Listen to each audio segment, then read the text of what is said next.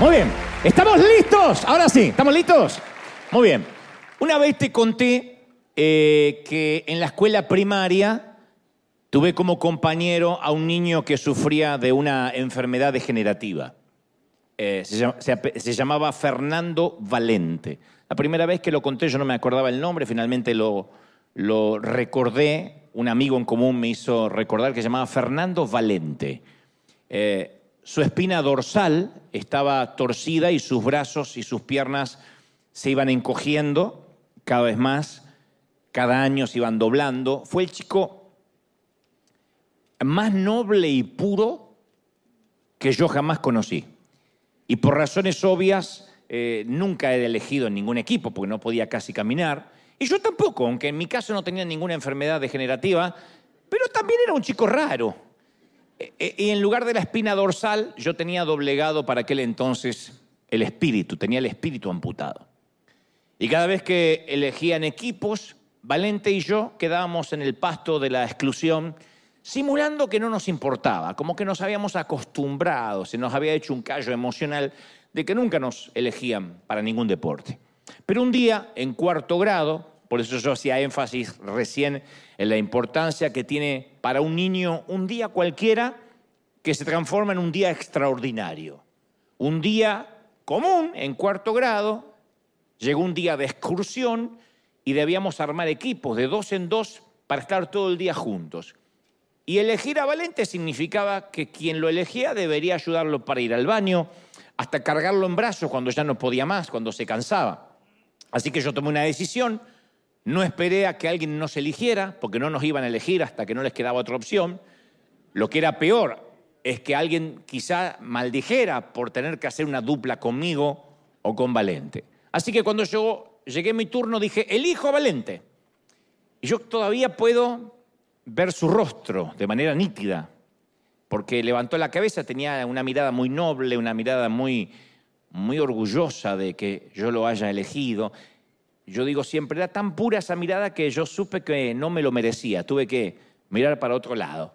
Y Valente me dijo, conmigo no vas a poder jugar, conmigo no vas a poder correr todo el día. Y yo dije, conmigo tampoco. Nadie corre con nosotros. Y entonces usó aquella frase que, que se grabaría en mi memoria para siempre. Me dice, tienes razón, Dante. Ninguno de nosotros tenemos nada que perder. Yo le dije, ¿por qué dices eso? En el ánimo de alentar. Porque cuando me dice, ninguno de nosotros tenemos nada para perder, yo le digo, no, no, no. ¿Pero por qué me decís eso? Y dice, porque ya somos dos perdedores. ¿Qué vamos a perder? Ya éramos dos perdedores. Y Valente debe tener mi edad ahora, si es que aún vive.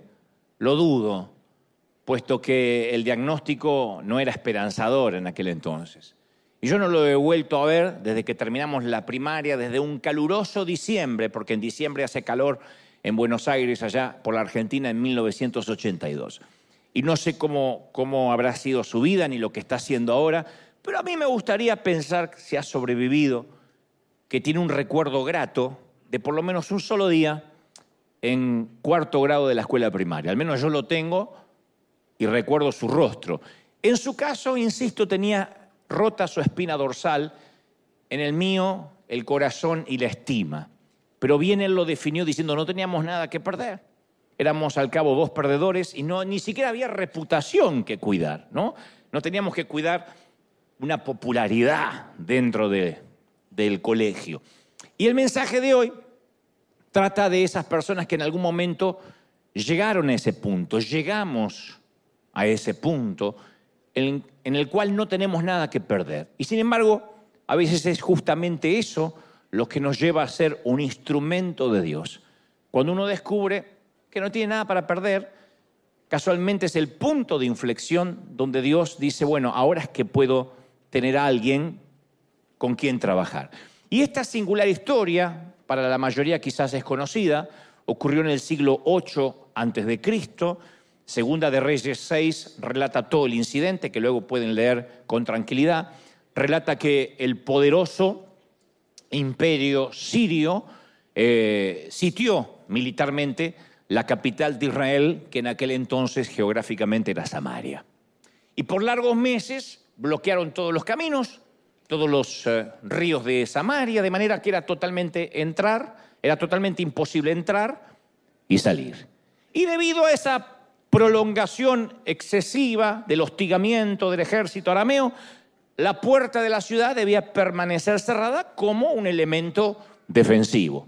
De manera que ya no podían entrar alimentos, enseres, comerciantes, no había provisiones necesarias para abastecer a la población que vivía muros para adentro, puertas para adentro. Y la milicia que rodeaba esa ciudad estaba muy bien entrenada.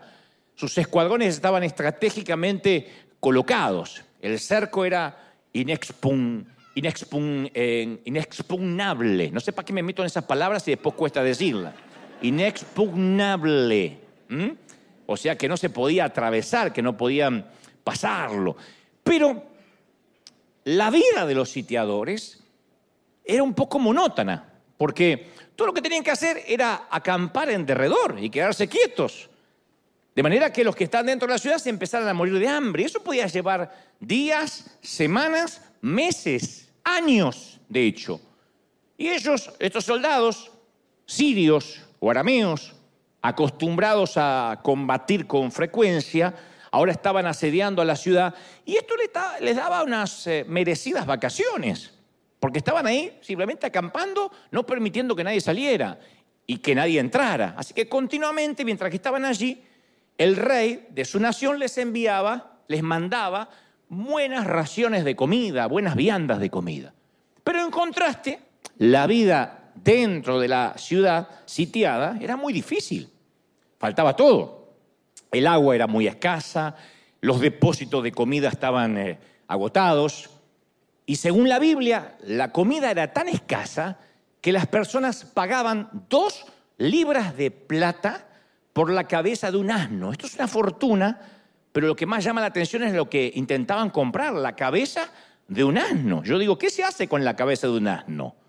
Algunos pueden saber lo que se hace con un asno, pero no con una cabeza. Es más, la gente llegaba a pagar dos onzas de plata por una taza de estiércol de paloma. ¿Qué se hace con una taza de excremento de paloma aunque se tenga mucho hambre? ¿Qué se le ocurren a las cocineras? ¿Qué harían con, una taza de excremento de paloma? Yo supongo, estuve pensando que sería recoger algún grano no digerido de las palomas que a veces queda en el, en el propio excremento. Eso bien podría ser una razón. El excremento de palomas se empezó a valorizar porque revisaban y a lo mejor encontraban un grano y eso era comida de, algún, de alguna manera, un grano no digerido. Eso sí es desesperación. Pero aún esto puede empeorar. Las escrituras dicen que empeoró. Era tanta el hambre que comenzó a practicarse en la ciudad el canibalismo. Una mujer se fue a quejar con el rey y le dijo, mire, Su Majestad, vengo a quejarme porque resulta que mi vecina me propuso que yo entregara a mi hijo para que nos lo comiéramos juntas. Y con la promesa de que mañana vamos a comernos el de ella. Pero bien, cocinamos a mi hijo, lo dice así sin temblarle la voz. Uno podría decir, bueno, me comí la suegra. Bueno, el hambre, no, no, el hambre no resiste análisis. Y si está carnosa es carne para muchas semanas. Capaz que está dura, pero bueno, pero es comida al fin. Pero ¿cómo es el hijo? Bueno, dice, la cosa que nos comimos mi hijo, ¿no? Con la promesa de que hoy íbamos a cocinar el día. Y cuando le pide que entre, cuando yo le pido que entregue a su hijo para que nos lo comiéramos, resulta que ahora esta sinvergüenza lo escondió. Fíjate vos lo que va a reclamar. El rey no podía creer lo que estaba oyendo. ¿Cómo se resuelve eso? Señora, no sea mala, saque su hijo, rostícelo. Causa gracia, pero es, es catastrófico, ¿no? Es sórdido. Ahora, normalmente cualquier madre se sacrificaría para que sus hijos puedan vivir. En esta ocasión sacrificaban a sus hijos para asegurarse su propia supervivencia. Entonces, cuando una sociedad empieza a trastocar este sistema de valores básicos y fundamentales, uno empieza a sentir que la sociedad va en un camino descendente donde es muy probable que no vuelva atrás. Eso ocurre cuando los niños empiezan a ser desechables, cuando el aborto es la primera opción, cuando ese genocidio silencioso es tolerado bajo la frase, bueno, es que la mujer tiene derecho a decidir sobre su cuerpo, lo cual es una parte de la verdad, porque ignora que dentro suyo hay otro cuerpo reconocido por la biología desde el primer minuto de la concepción. La biología reconoce otro cuerpo dentro de una mujer embarazada desde el primer minuto de la concepción. Lo descubrió la ciencia, la ciencia moderna, que al momento que un espermatozoide y un óvulo se unen, se produce la fusión del núcleo masculino y el núcleo femenino en ese proceso llamado singamia y aparece un nuevo ser, un nuevo ADN, distinto al de su papá, distinto al de su mamá, que inicia su propio desarrollo humano desde el primer minuto. Pero cuando en la sociedad empieza a haber un hambre de espíritu y un hambre del alma, a veces es preferible ignorar lo que incluso afirma el campo científico. Porque esta no es una pelea mística contra los religiosos que defienden la vida y los laicos que no la defienden. No se trata de pelear contra pacatos que defienden la vida. Los que defienden asesinar a un bebé prefieren tener como rival siempre a un pastor, a un cura, a un rabino, antes que un biólogo o la propia genética que dice es un asesinato. Pero bueno, el egoísmo, cuando hay hambre del corazón, cuando hay, hambre de valores, no resiste un análisis, no resiste análisis de sentido común. Y lo que pasaba en Samaria refleja el mismo hambre espiritual y moral que está viviendo la sociedad hoy en día. No comemos, obviamente, estiércol de paloma, pero sí los valores empiezan a trastocar lo superficial se vuelve importante, lo importante se vuelve superficial, las minorías empiezan a estar sobrevaloradas, exacerbadas desde la televisión, desde el streaming, desde la sociedad, y nos damos cuenta que es un hambre que va increciendo, que no va a ir disminuyendo. En esa misma ciudad vivía el profeta Eliseo. Durante ese tiempo de crisis, fueron siete, siete años de hambruna, él había estado en oración, y Dios le da un mensaje y le comunica, Él lo comunica de parte de Dios y dice, oíd palabra del Señor. Esto dice el profeta. Así ha dicho el Señor. Esto pasa un buen día de parte de Dios. Él está orando, llevan siete años de hambre. Además de los siete años de hambre, se suma los enemigos sitiando la ciudad. Entonces ya esto iba de mal a peor. Y en ese momento el profeta dice, mañana a estas horas en la puerta de Samaria, profetiza, se va a vender una medida de harina refinada por un ciclo y dos medidas de cebada por un ciclo. Lo que está diciendo es, eh, la profecía es inusual, por cierto, pero él afirmaba que a pesar de que hoy, ahora, estaban comiendo estiércol, incluso a pesar de que algunas madres se estaban convirtiendo en caníbales, mañana temprano la harina y la cebada se iban a vender en las tiendas de manera totalmente accesible. Hasta da el precio, que era un precio que todo el mundo podría pagar. No dentro de un año, porque es fácil profetizar, dentro de 10 años el país va a estar mejor.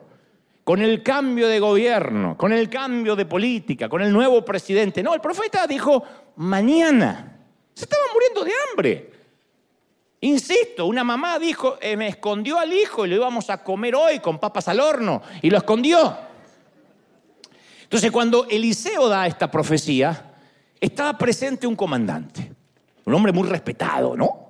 Uno de los eh, consejeros del monarca, que estaba ahí, lo escucha, era el segundo a bordo en el reino. Las escrituras lo describen como un hombre en cuyo brazo se apoyaba el rey. O sea, su mano derecha, insisto, el que era el siguiente en la línea de mando. Y él sabe exactamente cuántas provisiones hay en la ciudad.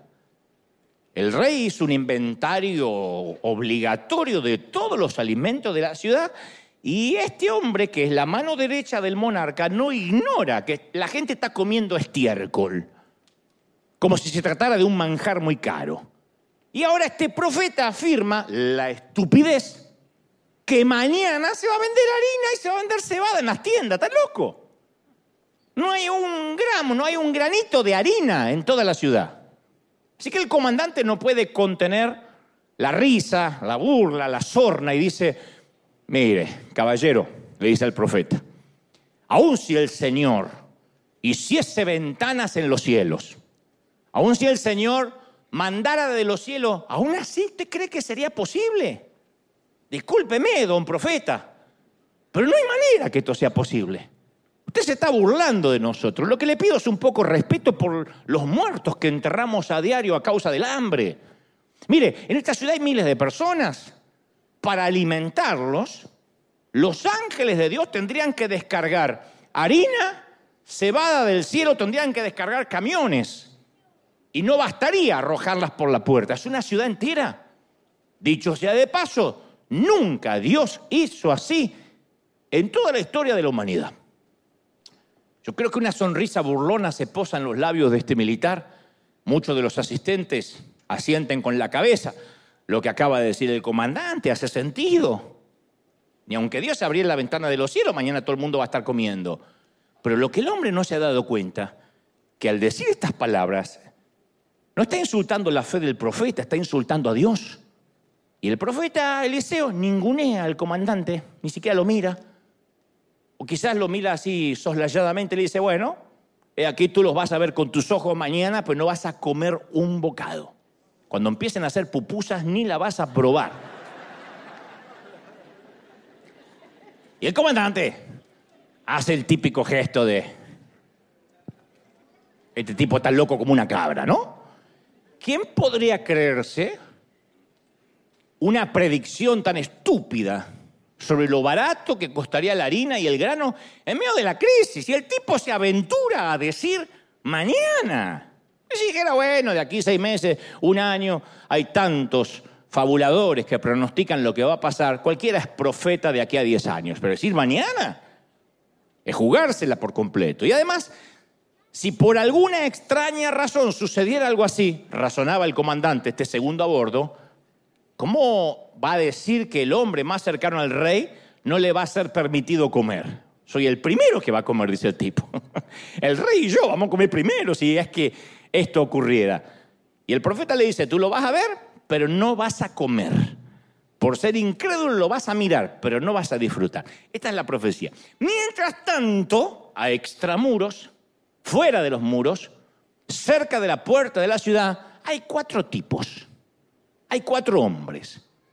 Tenían en común una enfermedad que era una de las más temidas en aquel entonces por la raza humana, leprosos, cuatro leprosos, que viven la muerte a trozos, ¿no?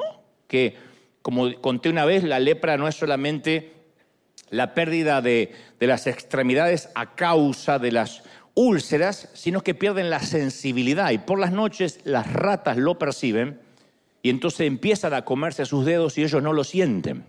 Muchos se despiertan por la mañana y le faltan partes de sus extremidades porque no tienen sensibilidad.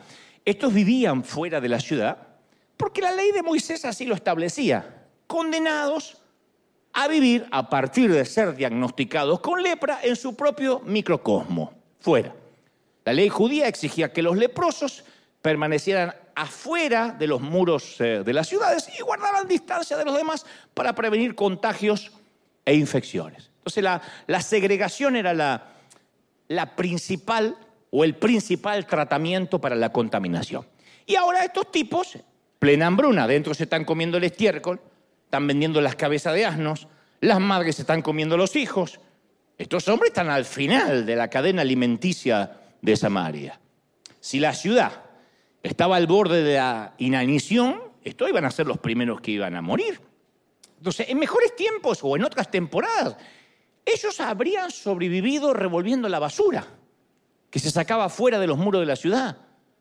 Siempre un resto de comida quedaba, pero ahora incluso la basura se había vuelto demasiado valiosa para desecharla, insisto compraban estiércol de paloma para ver si había un grano no digerido. ¿Se imagina que la basura? ¿Te imaginas que la basura es parte del tesoro? Entonces los tipos toman una resolución, estos cuatro, de forma casi simultánea. Segunda de Reyes, capítulo 7, relata que se miran y dicen, ¿qué ganamos? Quedándonos acá sentados, esperando la muerte. Vamos a morir. No ganamos nada entrando en la ciudad porque no hay nada adentro. Nos vamos a morir adentro de hambre con los demás. Si nos quedamos aquí, vamos a morir en las puertas de la ciudad. ¿Por qué no probamos suerte en el campamento sirio? ¿Por qué no avanzamos hacia el enemigo que nos está sitiando? Y qué sé yo, a lo mejor probamos misericordia. Si nos reciben, bueno, viviremos. Si nos matan, moriremos. Y luego dice la frase que dijo mi amigo hace tantos años, no tenemos nada que perder. Ya estaban muertos. Acá no morimos. Si entramos nos morimos. Si avanzamos, capaz, hay 1% de que nos tiren un hueso. En una ciudad sitiada, los traidores intentaban pasarse a las filas enemigas y eran descubiertos, eran ejecutados de inmediato por uno de los dos bandos. Así que esa decisión no es que, bueno, que ya voy, que me arrepiento. Si vas, vas. Entonces ellos emprenden, no sé si la primera o la única de la Biblia, la única misión suicida que yo encuentro. Los primeros kamikazes de la historia. Para los que conocen algo de historia, durante la Segunda Guerra Mundial, cuando las fuerzas aliadas avanzaban sobre el Pacífico, Japón tomó una decisión siniestra y desesperada, reclutaron un escuadrón de pilotos suicidas, de muchachos jóvenes, los famosos kamikazes, que eran soldados jóvenes que, para demostrar su lealtad al emperador, estrellaban sus aviones contra los barcos norteamericanos, obviamente muriendo en el impacto. Kamikaze significa viento divino, ese es el significado. Y nuestros cuatro leprosos fueron los primeros en sentir esa ráfaga. Los primeros no los tuvo que reclutar Japón, los reclutó la necesidad. Y hay veces en la vida que las circunstancias nos llevan a un momento kamikaze. Todos hemos tenido un momento kamikaze, no al punto de estrellar nuestro avión, porque no somos terroristas ni mucho menos, pero sí el momento kamikaze en que sentimos que ante ciertas eh, circunstancias o decisiones no tenemos nada que perder. Momentos en que decimos, yo no tengo nada que perder, en este momento no tengo nada, nada que cuidar. Hay momentos que Dios, de hecho, esto va a incomodar la teología de alguien, pero de hecho Dios permite que estemos entre la espada y la pared para que tomemos ciertas decisiones que de otro modo no tomaríamos. Hay momentos que Dios nos pone ahí para decir, o salto al vacío o me muero acá. Porque Dios sabe que mientras que tengamos opciones, mientras que tengamos, aunque sea un plancito B, no estamos dispuestos a confiar plenamente en Él. Mientras que tengamos un ahorrito, mientras que diga tengo lo que guardé bajo el colchón, entonces Dios hace que se incendie el colchón, o que en la mudanza desaparezca el colchón. No, no, no, pero que mientras tenga este recurso, pero mientras que le pueda pedir a fulanito, y Dios hace que el fulanito se muera, pero en un momento Dios nos tiene que sacar todos los plancitos B que tenemos, porque mientras que tengamos esos planes, en ocasiones retrasamos decisiones que Él nos está pidiendo. Entonces nos lleva a lo que yo llamo también un punto sin retorno. Por Dios, yo creo que toda la mayoría de aquí, si hacemos memoria, hemos tenido un punto sin retorno. Punto sin retorno en la aeronáutica es cuando el avión está en la pista y llega a su máxima velocidad y tiene que despegar sí o sí, porque ya se abrieron los flags y tiene que salir al aire.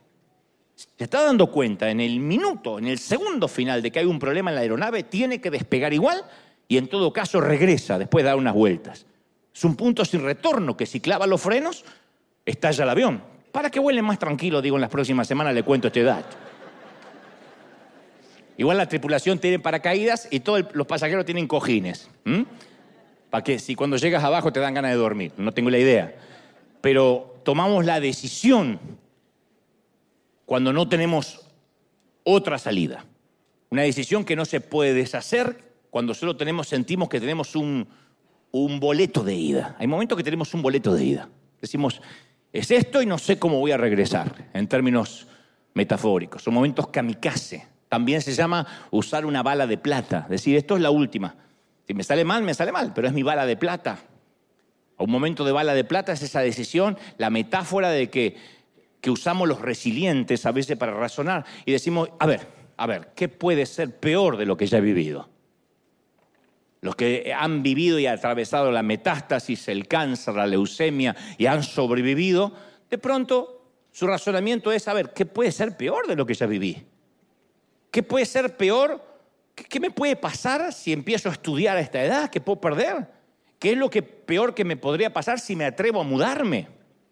¿Qué es lo peor si le digo lo que siento a esta persona aunque me rechace? ¿Qué es lo peor que podría pasar si le creo a Dios? Cuando uno dice, ¿qué es lo peor? Es porque dice, ya no tengo más nada que perder. cómo podría empeorar más la situación? Si yo ya he sobrevivido, he resistido. En el momento que pronunciamos aquella frase de mi viejo amigo Valente, de igual modo, ya somos perdedores. Y no lo digo en términos de adjetivar o insultar. Es cuando uno se siente de que los planes que teníamos a priori no funcionaron. Entonces uno dice, bueno, estoy en una situación donde o me juego o me juego. Hay un momento que tenemos que dibujar una línea en la tierra o en la arena y decir, yo no voy a huir más, basta.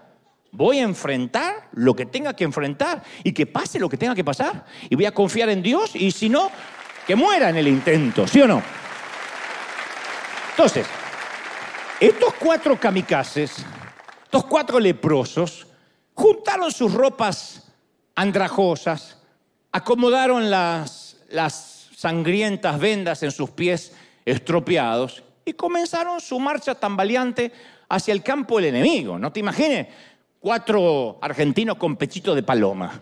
Eran cuatro leprosos tambaleantes que empezaron, se levantaron, se pusieron de pie, estaban en las puertas de la ciudad sitiada y empiezan a caminar hacia los sitiadores.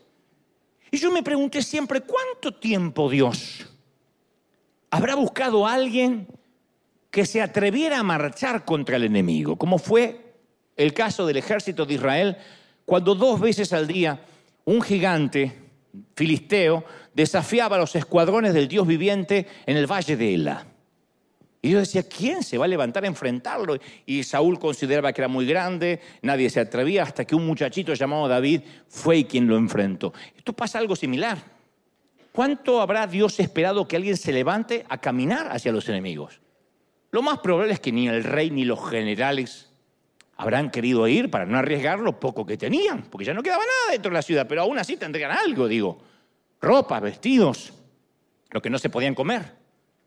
Dios podría haber usado cuatro nobles, eh, cinco ancianos de la ciudad o simplemente al propio rey de Samaria, no lo hizo. Porque en ocasiones, puedes creerlo, no, te lo digo por experiencia, en ocasiones Dios usa y necesita gente que no tiene nada que perder, ni siquiera una reputación que cuidar, que eso es lo que más peso nos hace a medida que vamos poniéndonos más viejos. Sin dinero ahorrado para que no haya nada en riesgo. A veces pensamos que los que más arriesgan son los que más dinero tienen. No, los que más dinero tienen son los que menos arriesgan porque no quieren arriesgar lo que tienen en el banco. Los que solo le quedó en la nevera, paradito así un tomate momificado, y es todo lo que tiene, ¿qué no va a intentar? ¿Qué no va a perder? Yo he escuchado a gringos, no estoy criticándolos, pero yo he escuchado a anglos decir, estamos en crisis. Nunca vivimos crisis tan seria. Ore por nosotros. Solo tenemos los 500 mil dólares ahorrados para la universidad y vamos a tener que echar mano de ello. ¡Oh! Imagínate un hispano no teniendo para comer y no toca los 500 mil del nene para cuando crezca. ¡Tu abuela!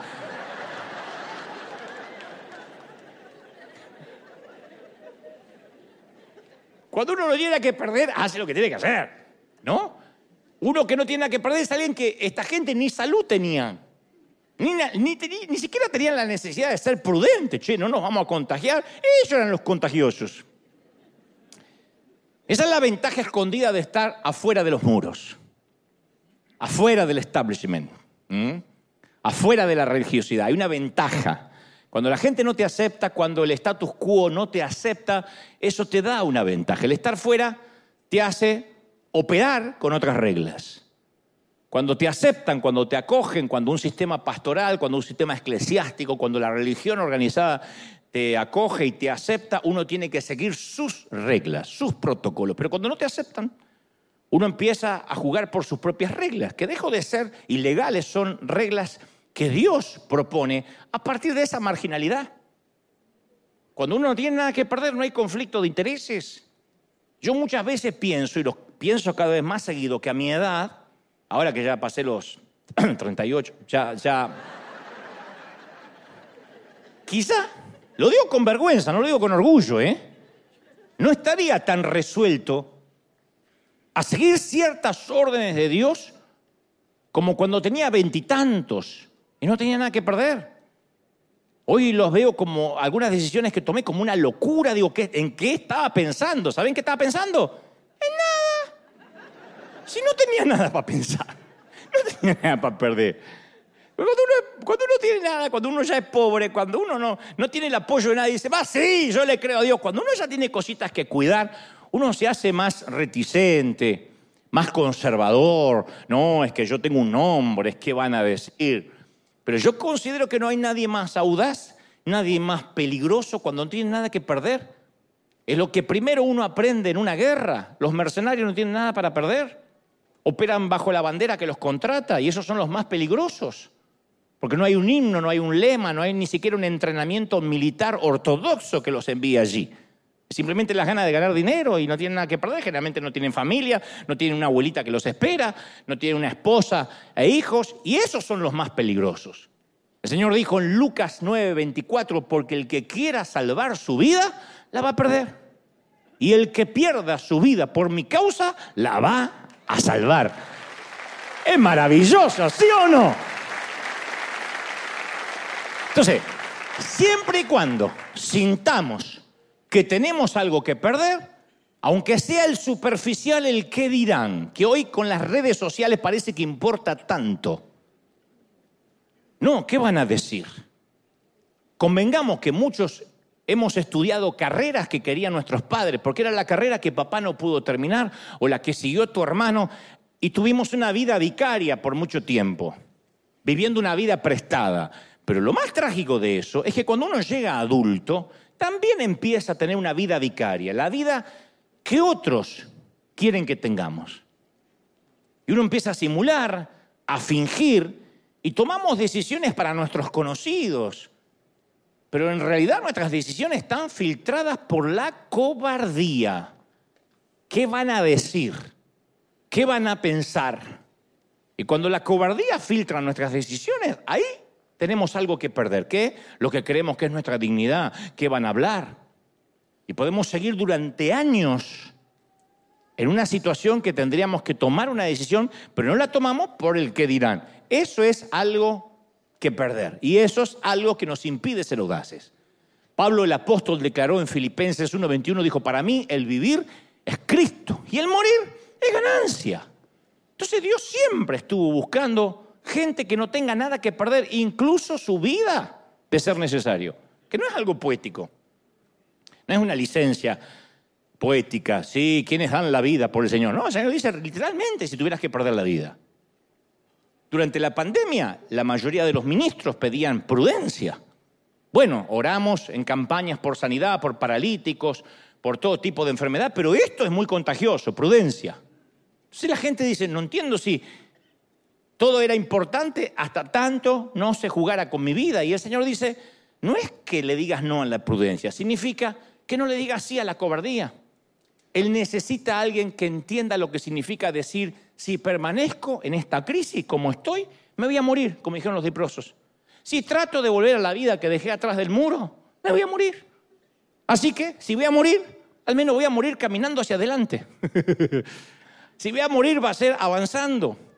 Los cuatro leprosos, apiñados contra el muro de una ciudad que los había rechazado, jugaron un papel fundamental en este drama, en esta historia. Cuando las personas calificadas se niegan a obedecer, Dios dice, usaré a alguien que solo le queda una bala de plata, a un kamikaze que sienta la ráfaga, que sienta el viento divino. Mientras tanto, en el campamento sirio, para que me sigan, este es el otro capítulo si fuera una serie de Netflix, en el campamento sirio, el sol se estaba poniendo, que era el campamento de los sitiadores. El sol se estaba poniendo y los soldados se disponían a cenar. Recuerden que en el capítulo anterior, en el episodio anterior, los cuatro leprosos empezaron a caminar hacia este campamento. Pero ahora pongamos las cámaras en el campamento. Se levanta uno de los soldados, están contando historias acerca de las batallas, y uno de ellos dice, ¿oyeron eso? Si oímos qué. No, no, no, no, ¿oyeron eso? Y comienzan a sentir algo como un zumbido de enjambre de abejas que va en aumento, algo así como... No saben si son abejas o murmullo de gente. Y el zumbido va creciendo más y más hasta que se hace ensordecedor. Entonces los centinelas...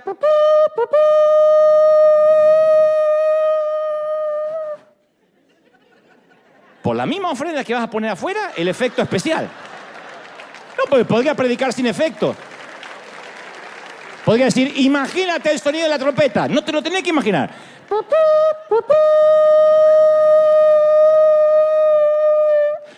Y la orden, ¡nos ataque al enemigo! Eso gritan los centinelas desde los mangruzos, en las partes más altas. Entonces los caballos relinchan, se escapan espantados, trotan fuera del control en el campamento y cada segundo que pasa, ese sonido que comenzó como un zumbido de abejas o algo similar, se hace más intenso y más intenso. Ahora parece el ruido de miles de caballos y carros de guerra que están viniendo. Entonces, en el cuartel general, el comandante es informado que están bajo un inminente ataque, sin aviso. Estamos rodeados por todas partes, informa un centinela. Nos tienen acorralados. Y de súbito comienza a oírse el estruendo lejano de una gran caballería aproximándose. Y parece que esta caballería procede del norte. Pero seguidamente se oye el ruido metálico de los ejes de los carros de guerra. Y el chirrido es tan intenso que resulta insoportable. Y el sonido cambia y aparenta ahora venir del sur. Y desde allí se escucha el pisar inconfundible de los soldados marchando, que van marchando. Y después se hace el mayor estrépito que procede del este, para luego irse como el fragor de la estampida se acerca desde el oeste. Y ellos se dan cuenta que están rodeados por los cuatro flancos. Y, y ya sienten el ruido de la embestida final. Entonces grita alguien, toquen a retirada. Y empiezan a retirarse. El comandante dice a retirarse, a retirarse, ríndanse a retirarse. Presa del pánico los tipos. Los soldados corren como pollos sin cabeza. Como los brasileños jugando con, contra Argentina. Eh.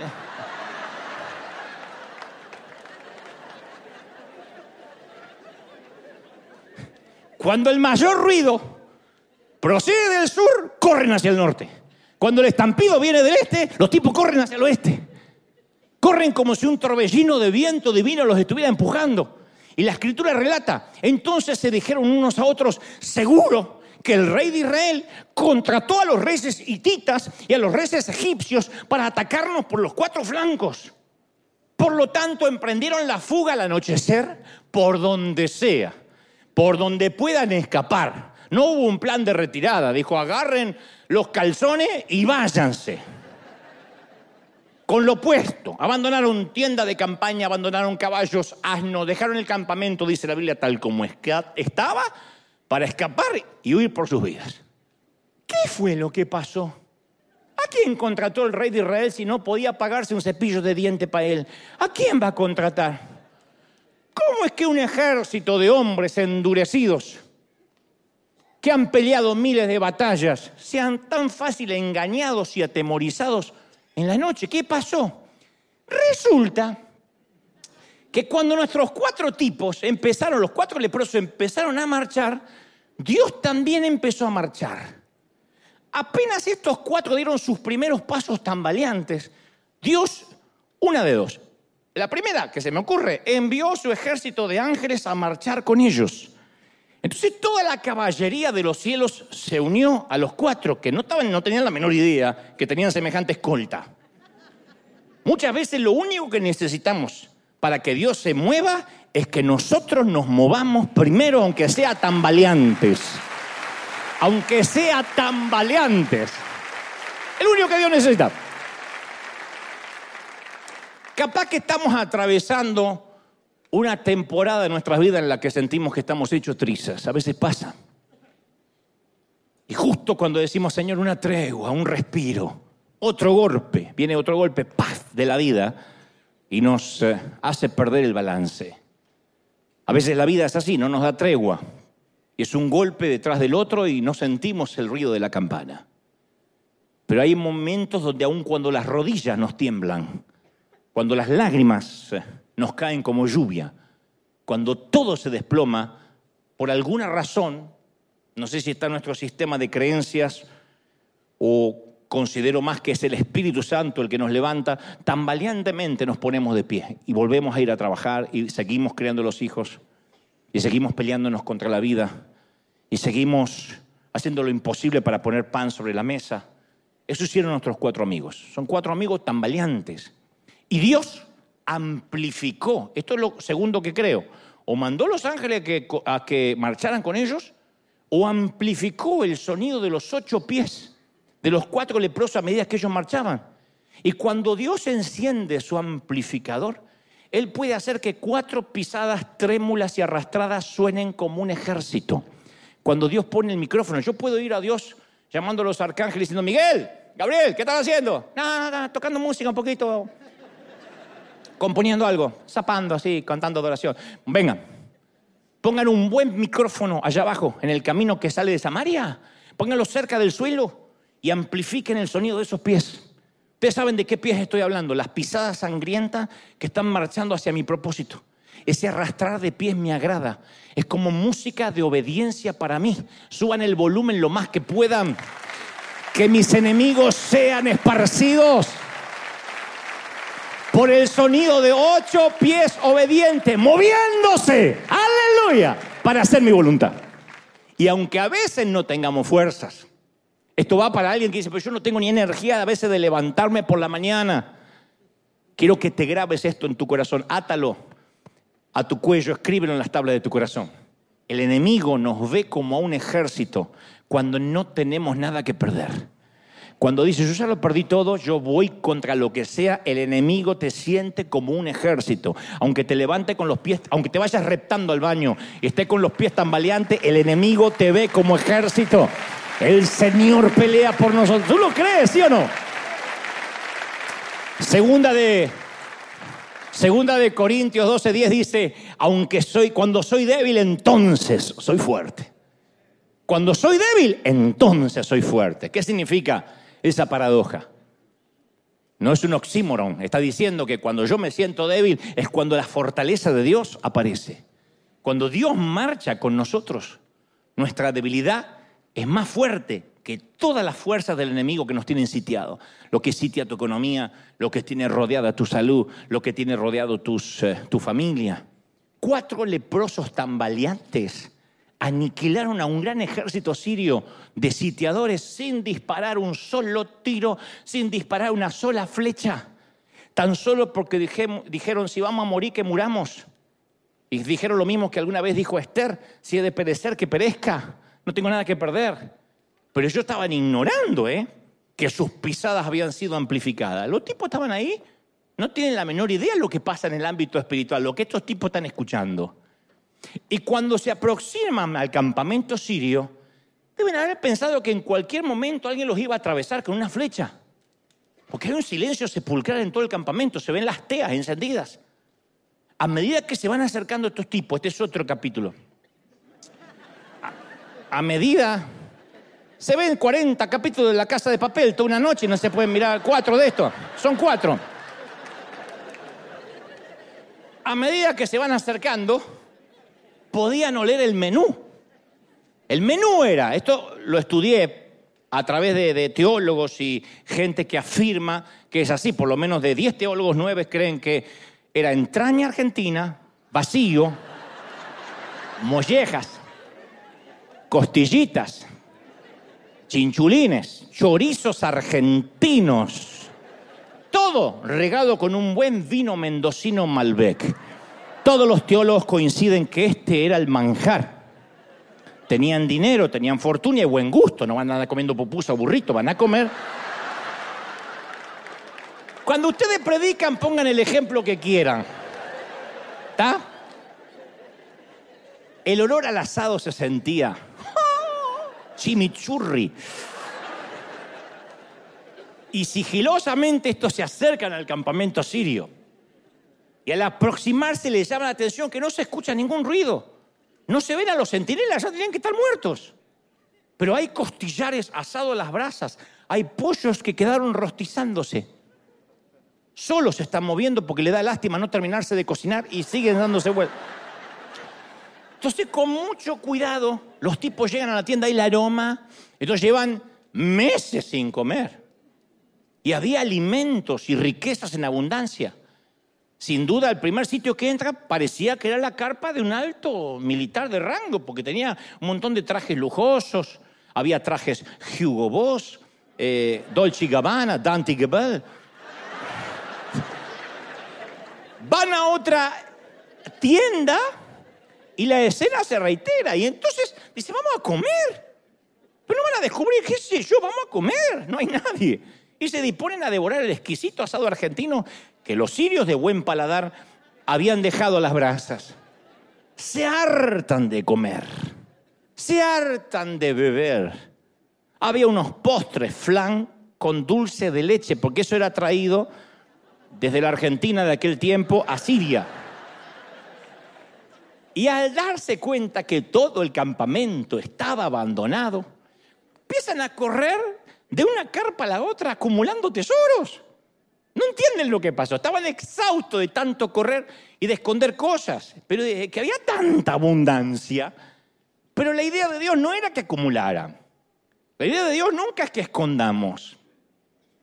Preguntémosles a los israelitas en el desierto acerca de almacenar, ahorrar y guardar. Cada vez que trataban de guardar la provisión de la comida de Dios, el maná del cielo, se les infestaba de gusanos.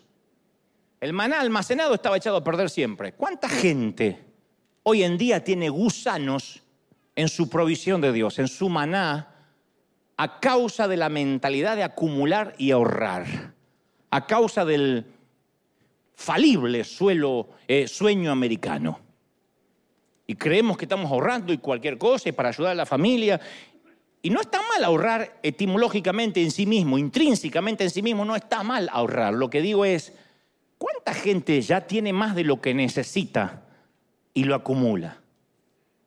Y tan pronto los leprosos se escondieron en el botín, ocurre algo que a mí hasta el día de hoy me da escalofríos de lo que sintieron, porque no tenían por qué haberlo sentido ni tenía que haberlo dicho uno de ellos dice, muchachos, esto no está bien.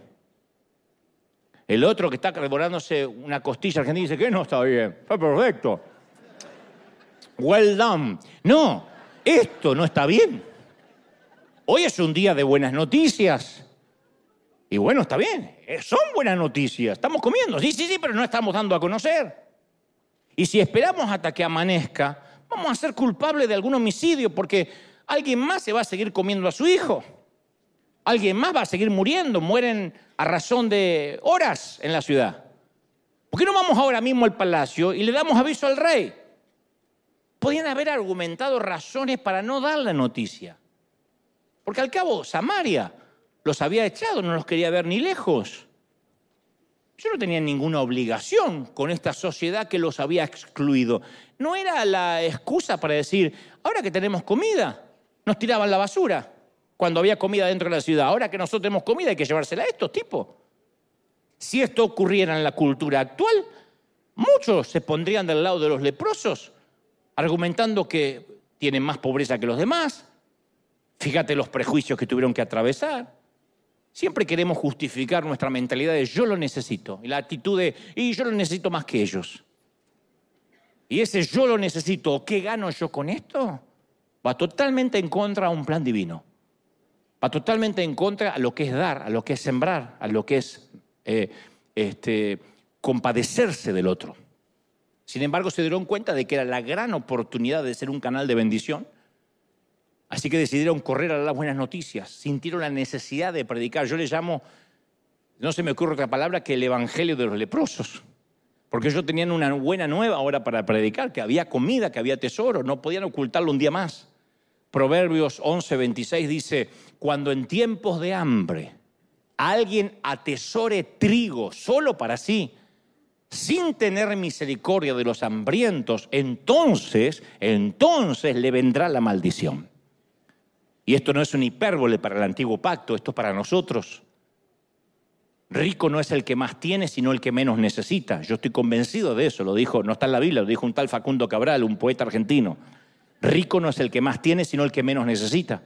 Pero cuando ya necesitamos o nuestras necesidades básicas están cubiertas, ahí es cuando uno tiene fuerzas para dar, incluso cuando no tenemos. Siempre podemos compartir. Cuando Dios nos permite saciarnos, comer, yo siempre digo, lo decía la semana pasada en Acción de Gracias, todos nosotros, la mayoría, podemos comer de dos a tres veces por día. Caramba.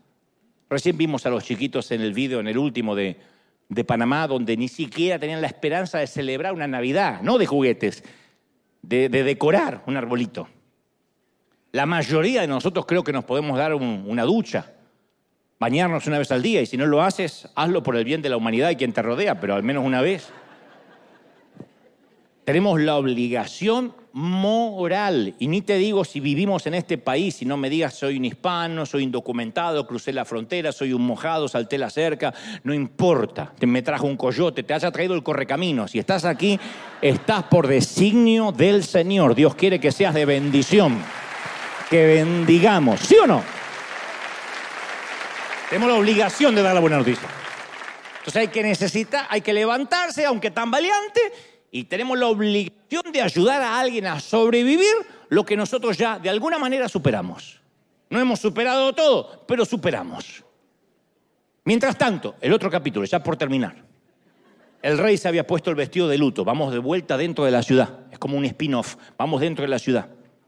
La ciudad estaba rodeada por un ejército poderoso, insisto, liderado por un conquistador implacable. La ciudad estaba reducida al canibalismo. El rey ya vestía sus ropas fúnebres, lo que decía, trataré de ser como un capitán de barco, el último en morir, pero todos hemos de perecer. Hay veces que nos sentimos de esa manera. A pesar de que el Señor nos dijo ayer, tu temporada de luto se acaba mañana. El profeta había dicho, mañana se acaba tu temporada de luto. Y yo uso las palabras del profeta y te digo, querida iglesia, mañana se acaba tu temporada de luto. Mañana se acaba tu temporada de tristeza. Mañana, ¿alguien lo cree? Alguien tiene que decirme amén. Quizá aplaudimos, pero en el fondo decimos, pero ¿cómo? Si humanamente, ¿cómo va a pasar mañana? Humanamente es imposible, y sí lo es, imposible desde el punto de vista humano, pero no para Dios, que puede abrir las ventanas de los cielos en una noche. En una noche. Dios no necesita una semana, ni un cambio de gobierno, ni que vuelvan los republicanos, ni que cambie fulanito, ni que venga el libertario, ni que eche al otro. Dios no necesita cambiar las figuritas en ningún salón de gobierno. Aquella noche los leprosos corrieron hasta los muros de la ciudad y llamaron a los porteros. Vuelven y gritan desde arriba, ¿quién va ahí? Y los tipos dicen, somos nosotros, los leprosos. Todavía venían limpiándose del dulce de leche. Tenemos buenas noticias.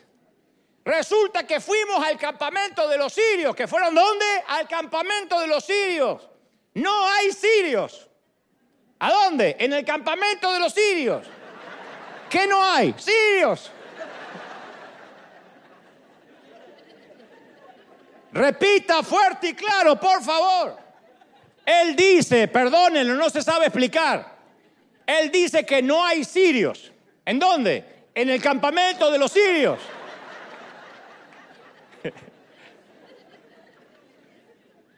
Todo está intacto, hay comida, asado argentino. ¿Qué? Chorizo, ¿eh? Chorizo. Porque era gringo este que estaba arriba. Van los centinelas y le dicen al monarca. El monarca dice, no lo puedo creer. Esto es una treta de los sirios. Esto tiene que tratarse de, de un timo, de una estafa. Esto tiene que tratarse de una trampa. Sé lo que están tramando como sabe que estamos pasando hambre, abandonaron el campamento y se escondieron en lo alto de las montañas. Los tipos quieren que salgamos para atraparnos vivos y entrar en la ciudad y violar a nuestras mujeres. Pero los leprosos insistían. Entonces le dice a alguien, ¿por qué no enviamos a alguien a chequear si es verdad? Este ridículo rumor de que el ejército abandonó el campamento porque sí. Entonces sale un bloque de búsqueda pequeño hacia el campamento sirio y encuentran que el informe de los eh, leprosos es verídico. Un bloque de búsqueda que sale, tendrían que haber tardado 15 minutos, se quedan a comer porque nadie se resiste a un asado argentino y regresan dos horas después haciendo la digestión. La partida exploradora regresa y dice, Majestad, lo que dicen los cuatro leprosos es verdad. Los sirios han huido y han dejado todo, dejaron todo, salieron corriendo. El rey dice, no es posible. Un ejército jamás huye sin razón. Tengo años en este negocio. Ningún ejército huye sin razón. Mi rey, dice uno de los enviados, hemos visto que hay comida para todo el mundo. Hay fardos repletos de alimentos. A estos sirios les gusta comer bien, buena carne.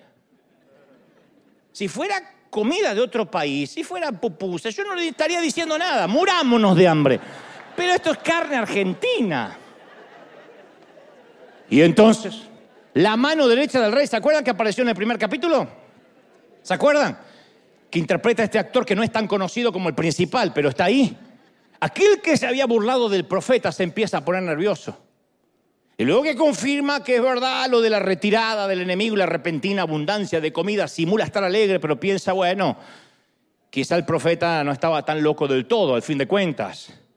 Y cuando el rey oye las noticias de su propio bloque de búsqueda, se cambia de ropas, arroja su vestido de silicio a la basura y ordena a su oficial principal, a este segundo, en cuyo brazo el rey se recostaba y le dice, mira, si todo esto es verdad, cuando hagan el anuncio la gente va a salir en estampida a recoger la comida y la ciudad entera entrará en un caos, va a ser una avalancha.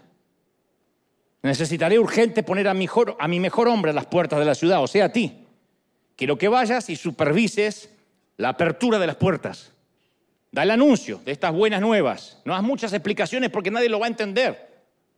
Haz la apertura oficial en mi nombre, por supuesto, y asegúrate de que esto no sea un complot sirio. Vigila que las multitudes hagan una fila ordenada, que salgan en fila, niños primero, mujeres y luego los caballeros.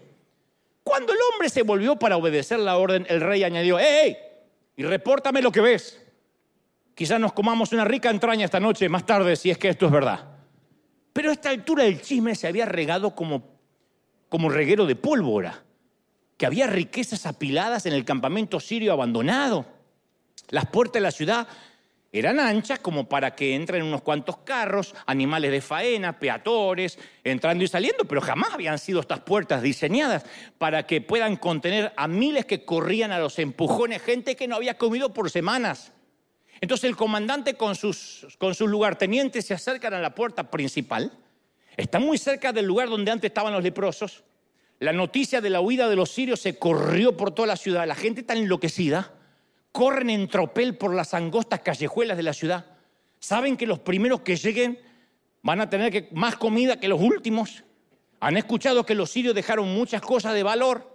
Así que los comandantes dicen, hagan una fila, ordénense. Estos son como nosotros los hispanos tratando de cruzar la frontera. Tu abuela una fila. Hagan una fila. Y los soldados tratan de controlar a la multitud. Son empujados como si fueran de papel.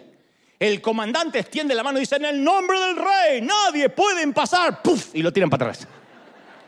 Se vuelve una hinchada enardecida como si fueran fanáticos de una final de fútbol. Es una gigantesca horda, una turba descontrolada, una verdadera caterva humana. Y el comandante insiste en imponerse, deténganse, en nombre del rey está prohibido pasar y la multitud lo empuja y lo tira al suelo. Miles y miles pasan sobre él y lo pisotean. La Biblia dice que la desenfrenada estampida a través de las puertas hizo que el pueblo lo atropellara al segundo del rey. Y se cumplió al pie de la letra lo dicho por el profeta. En los pocos minutos que le quedan antes de morir aplastado, resuenan las palabras del viejo profeta que él pensó que estaba loco como una cabra. Tú lo verás con tus ojos, pero no vas a comerte ni una costilla argentina, ni una. El pecado del comandante fue la incredulidad el no poder creer que de un día para otro Dios podía obrar. Su castigo fue ver el cumplimiento de Dios, pero no disfrutarlo. Esta es una metáfora de la que a veces nos toca vivir. Hay mucha gente que no cree en tu llamado, que está esperando tu caída. Hay gente que nos mira con desprecio. David dijo, aderezas mesas delante de mí en presencia de mis angustiadores. Significa que Dios no va a eliminar tus enemigos. Él te va a bendecir delante de ellos, te van a ver comer, te van a ver bendecido. ¿Lo crees? Él va a preparar un banquete, te va a honrar. Dios me ha honrado en presencia de muchos que me criticaban, siempre. Nunca los eliminó, dijo, no, los voy a dejar ahí para que sean espectadores. Entonces no esperemos que Dios elimine a nuestros enemigos, preparémonos para que Dios nos honre delante de ellos. Yo he visto mucha gente que deseaba el fracaso y son espectadores de lo que Dios te da. ¿Lo crees sí o no? Ven el pan, ven la bendición, pero por su incredulidad, por su crítica, no pueden comer del mismo pan que estás comiendo. No es para alegrarse. Simplemente es que Dios dice, no voy a quitar tus enemigos. Voy a dejar que contemplen lo que yo te voy a bendecir. Y al caer la tarde esa ciudad estaba de fiesta. En todas las casas había abundancia de comida. Los jóvenes danzaban en las calles. Los ancianos alzaban la mano adorando a Dios. La ciudad de Samaria reconoció el favor, la gracia de Dios. Pero dudo que haya habido una fiesta en honor a aquellos cuatro audaces, aquellos cuatro anónimos que no tenían nada que perder y salvaron a una ciudad entera. Dudo que hayan hecho cuatro estatuas en la entrada de la ciudad. Incluso quizás ni le dieron el crédito. Alguien preguntó, che, ¿cómo se enteraron de esto? ¿Qué sé yo? Alguien vino a avisar. Quizás la mayoría de los ciudadanos nunca se enteró de este cuarteto. Al fin y al cabo, los cuatro se miraron entre ellos y pronunciaron la frase que usó Valente, mi compañero de escuela. Nunca tuvimos nada que perder. Siempre fuimos perdedores. Pero en sus corazones, al igual que, que hoy muchos de nosotros sabían que formaron parte de una misión de un escuadrón de pilotos suicidas, de kamikazes, soplados por un viento divino.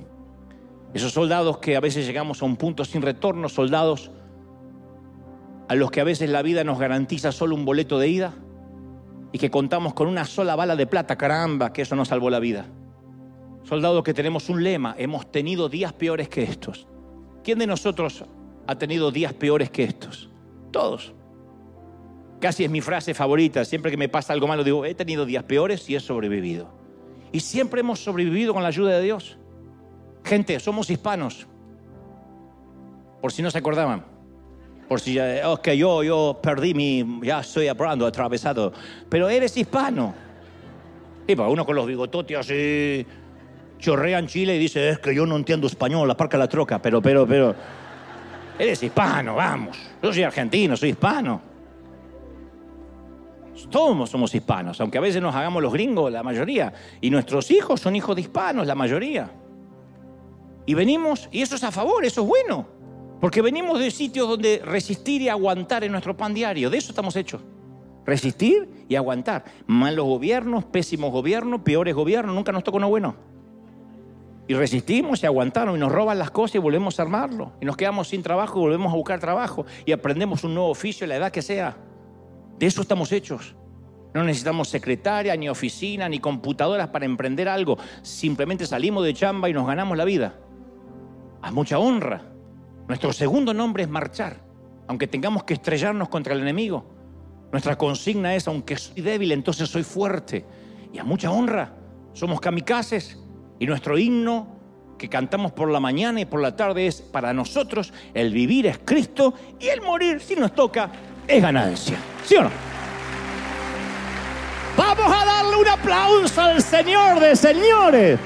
A ver, mi querida iglesia de hispanos que sostienen al mundo como graneros, levanten un aplauso al Señor y digan, Señor, sello esta palabra en días de diciembre. Uy, más, más, más.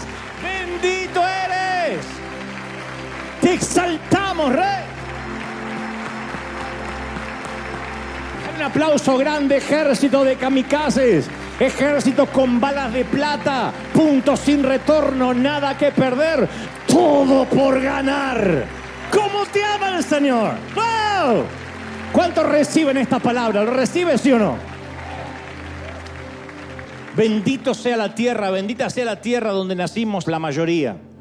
Bendigo a los que nacieron aquí también, pero los inmigrantes, los que están mirando de otras partes del mundo los que están allí peleándola en México, en Colombia, en Honduras, en Argentina, en Dominicana, en El Salvador, los que se levantan a pelear en Cuba y no han perdido la alegría. Un cubano te alegra la vida en donde sea, porque ha aprendido que el agradecimiento le abre las puertas del cielo. los venezolanos que viven peleando día a día la comida, los enseres diarios básicos.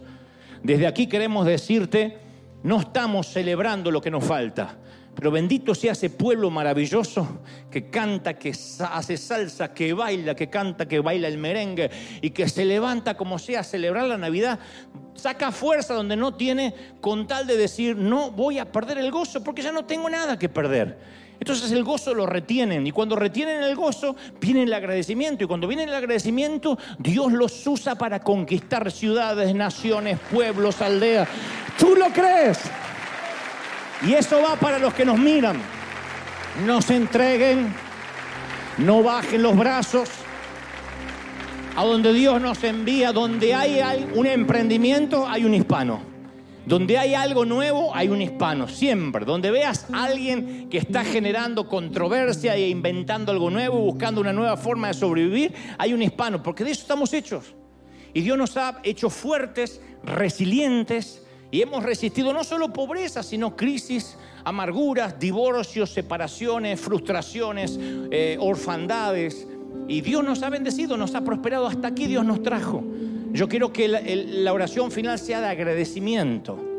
Porque en esta historia te puedes identificar con varios personajes, pero esencialmente me llaman la atención los cuatro muchachos. No hay nada que perder. Vayamos adelante. Sigue peleando, no te entregues. No te rindas, mi viejo, no te rindas, mi querida. No te rindas. Sigue, sigue peleando un ron más. Todavía no sonó la campana. Así que sigue peleando. Levántate el lunes, sube al cuadrilátero y pelea y lucha por tus hijos, lucha por tu familia, lucha por lo que viniste a pelear, te va a bendecir el Señor. ¿Tú lo crees? Te va a bendecir el Señor.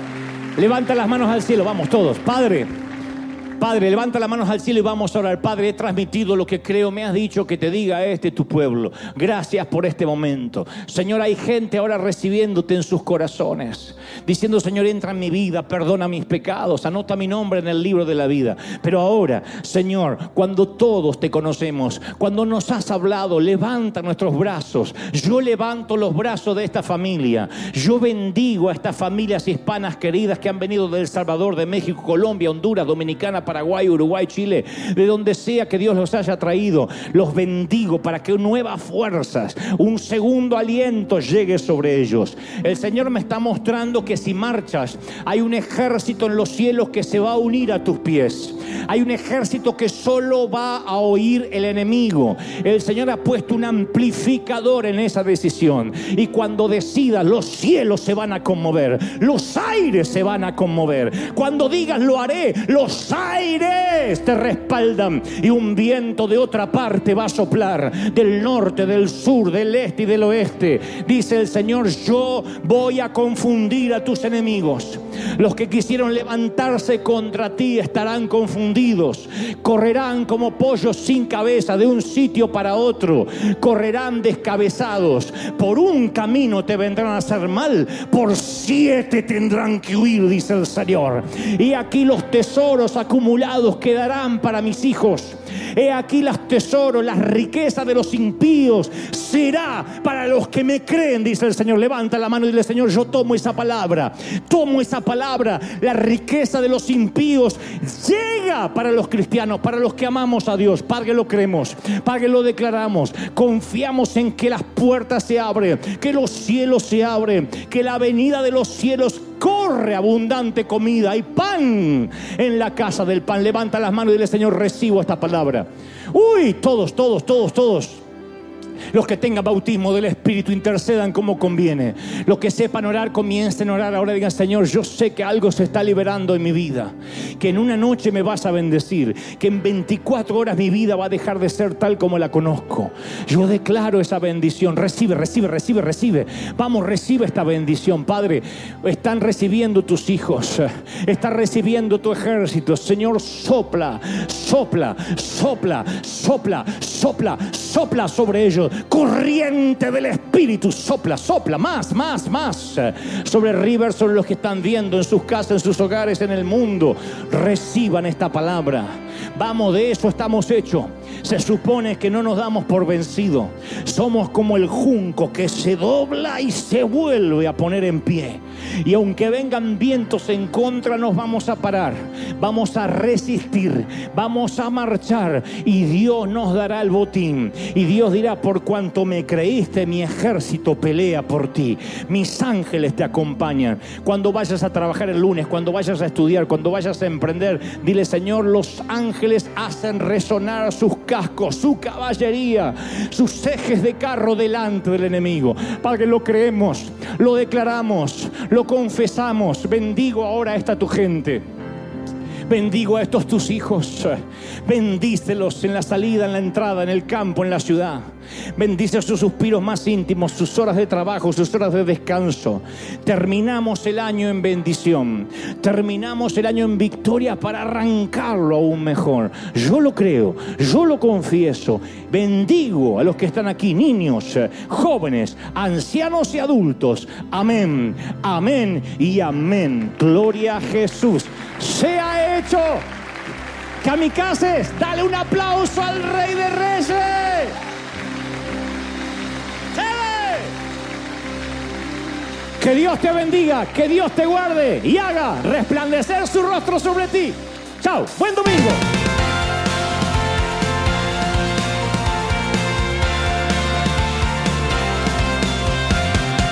Apareciste una noche de soledad, abandonado y perdido te reconocí. Tu voz diciéndome no temas, yo estoy aquí. El Padre me envió por ti. Me curaste las heridas, me sanaste mi Jesús. Todas mis cargas las dejaste allí en la cruz. Algo tan grande no lo puedo comprender. Oigo tu dulce voz diciéndome una y otra vez. oh, oh, oh eres bienvenido, eres amado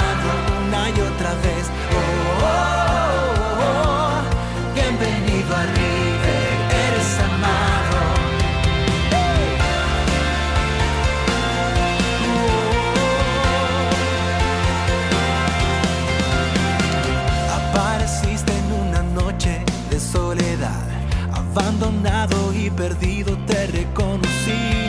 Tu voz diciéndome no temas, estoy aquí. El Padre me envió por ti y me curaste las heridas, me sanaste mi Jesús. Todas mis cargas las dejaste allí en la